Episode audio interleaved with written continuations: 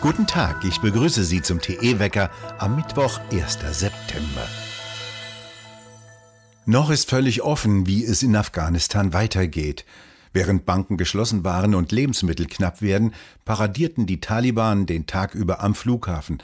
Eine Spezialeinheit posierte für Fotos, sie schwangen US-Gewehre und schauten sich Flugzeuge und Militärausrüstung an, die die US-Militärs vor ihrem Abzug noch zerstört hatten. Das Passagierterminal am Flughafen, früher eines der sichersten Orte Afghanistans, wurde in ein Chaos verwandelt. Leere Patronenhülsen übersäten die Böden. In vielen Städten fanden Siegesfeiern statt. Die Taliban betonten, dass sie keine ausländische Militärpräsenz in Afghanistan akzeptieren würden, um die Sicherheit wiederherzustellen. Sie führten Gespräche mit der Türkei, um den Flughafenbetrieb wieder aufzunehmen. Eine Einigung gab es offenbar bisher nicht.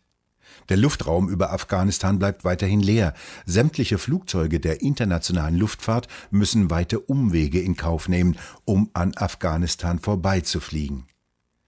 Zu skurrilen Szenen kam es, als ein Trupp Taliban gestern ein TV-Studio eines afghanischen TV-Senders stürmte und den Moderator während einer Live-Sendung aufforderten, mit ihnen zu reden. Der sichtbar eingeschüchterte Moderator, mit einem Dutzend martialisch bewaffneter und finster dreinblickender Taliban-Kämpfer hinter sich, stellte sie auch vor und führte ein Gespräch mit ihnen. Dabei erklärte der Kommandant live sein Programm – wir werden in allen Provinzen für Sicherheit sorgen.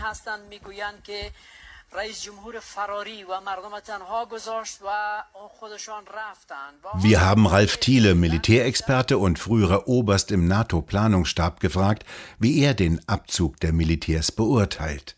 Vor allem die Bilder des letzten US-Militärs, der auf die Laderampe des abfliegenden Militärtransporters springt. Das war übrigens äh, der Kommandeur tatsächlich, der als letzter an Bord ging. Das ist schon bemerkenswert in einem so unsicheren Environment. Das heißt, er hat also nicht den Schutz seiner Soldaten äh, gesucht, sondern hat sozusagen hier als letzter das sinkende Schiff verlassen, wie der Kapitän. Äh, äh ich denke, äh, militärisch, wie gesagt, eine beeindruckende Sache. Äh, Im Grunde ist das natürlich ein Desaster für den Westen.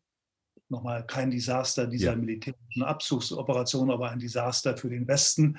Denn äh, wenn wir uns mal die hybriden Akteure dieser Tage, die um die Weltherrschaft ringen, anschauen, äh, dann ist eben nach äh, China und Russland äh, der politische Islam die dritte Kraft im Bunde und die hat Oberwasser gekriegt. Also alles, was damit zusammenhängt, Terror, was auch immer, hat Oberwasser bekommen. Und wir, der Westen, haben über unsere Unfähigkeit die Munition dafür geliefert.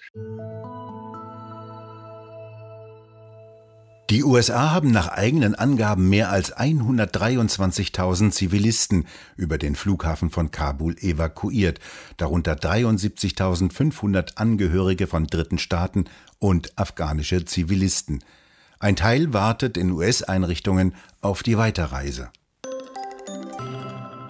Keine Aufnahmen von Afghanen in Österreich. Das hat gestern der österreichische Kanzler Sebastian Kurz bei seinem Abschiedsbesuch bei Bundeskanzlerin Merkel noch einmal ausdrücklich betont. Kurz sagte in der Pressekonferenz in Berlin, man leiste bereits einen überproportional großen Beitrag in der Region. Österreich habe seine Schuldigkeit getan. Wir haben pro Kopf gerechnet die viertgrößte afghanische Community weltweit, so kurz wörtlich. Und ohnehin sei seine Haltung in der Frage ja bekannt. Im Anschluss an das Gespräch forderte Kurz per Twitter erneut, dass die EU ihre Außengrenze ordentlich sichern und illegale Migration bekämpfen müsse. Merkel schätzt die Zahl der aufnahmebedürftigen Ortskräfte in Afghanistan auf 10 bis 40.000. Man müsse bei allem außerdem berücksichtigen, niemand verlässt leichtfertig seine Heimat, sagte sie. Sebastian Kurz wurde im Vorfeld des Gespräches von Luxemburgs Einwanderungsminister Asselborn scharf attackiert. Die EU solle bereit sein, 40 bis 50.000 afghanische Flüchtlinge aufzunehmen. Die polnische Regierung will das Grenzgebiet zu Weißrussland zu einem Notstandsgebiet erklären lassen. Sie hat Präsident Duda aufgefordert, einen entsprechenden Notstandsbeschluss zu erlassen. Danach sind dann Kundgebungen in diesen Bereichen verboten. Jeder muss einen Personalausweis bei sich tragen und das Mitführen von Waffen ist ebenfalls verboten.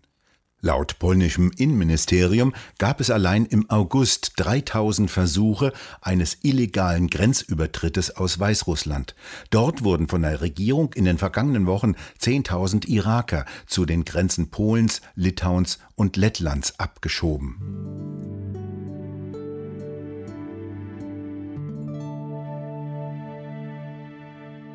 Ab heute bestreiken die Lokführer der GDL wieder die Personenzüge der Deutschen Bahn. Seit gestern Abend stehen bereits die Güterzüge still. Der Streik soll erst in der Nacht zum kommenden Dienstag enden und damit einer der längsten Streiks werden. Bis gestern Abend kam es noch zu keiner Einigung zwischen Gewerkschaft und Bahn. Betroffen sein werden wieder Hunderttausende Pendler und Reisende. Die Bahn stellt nur ein Viertel der Züge im Fernverkehr bereit, im Regionalverkehr etwa 40 Prozent. Der Fahrgastverband Pro Bahn kritisierte, dass viele Fahrgäste wegen der langen Dauer des anstehenden Streiks von fünf Tagen nicht einfach auf andere Reisetage ausweichen könnten.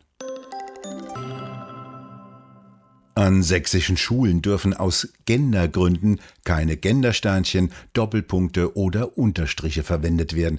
Das Kultusministerium hat vor Beginn des neuen Schuljahres ein entsprechendes Schreiben an alle Schulleiter verschickt. Das Ministerium empfiehlt die Verwendung von Paarformen wie Schülerinnen und Schüler oder geschlechtsneutrale Formulierungen wie etwa Lehrkräfte. Ziel sei eine gendergerechte und dennoch verständliche Sprache, hieß es. Herzchirurgen am Universitätsklinikum Schleswig-Holstein gelang es zum ersten Mal, das Herz eines Patienten erfolgreich durch ein neuartiges Kunstherz zu ersetzen.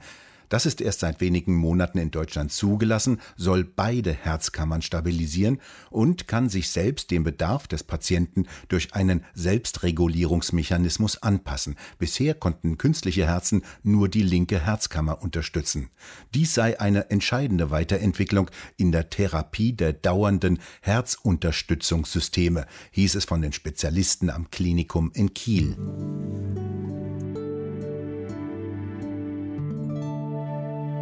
220 Millionen Euro. Das war die letzte Summe, die Real Madrid für den Star von Paris Saint-Germain, Kylian Mappé, geboten hat. Vorher lag das Gebot bei 170 Millionen Euro, doch Paris lehnte diesen Megadeal ab. Bis zum nächsten Jahr also steht der 22-jährige Star noch bei Paris unter Vertrag, dann wäre er ablösefrei zu haben. Das Transferfenster ist für die meisten Fußballligen ab heute geschlossen. Fest steht, dass der ehemalige Bayern-Star Jerome Boateng nach Lyon wechselt. Noch gestern Nachmittag flog er zum Medizincheck nach Frankreich. Das Wetter wird bis Samstag wieder besser, wärmer, trockener und sonniger. Die Temperaturen steigen tagsüber bis auf 25 Grad im Südwesten an. Ab Sonntag könnten dann warme und feuchte Luftmassen wieder für Regen und einige Gewitter sorgen. Doch diese Entwicklung ist allerdings noch unklar. Wir bedanken uns bei Ihnen fürs Zuhören. Schön wäre es, wenn Sie uns weiterempfehlen würden. Und wir hören uns morgen wieder, wenn Sie mögen.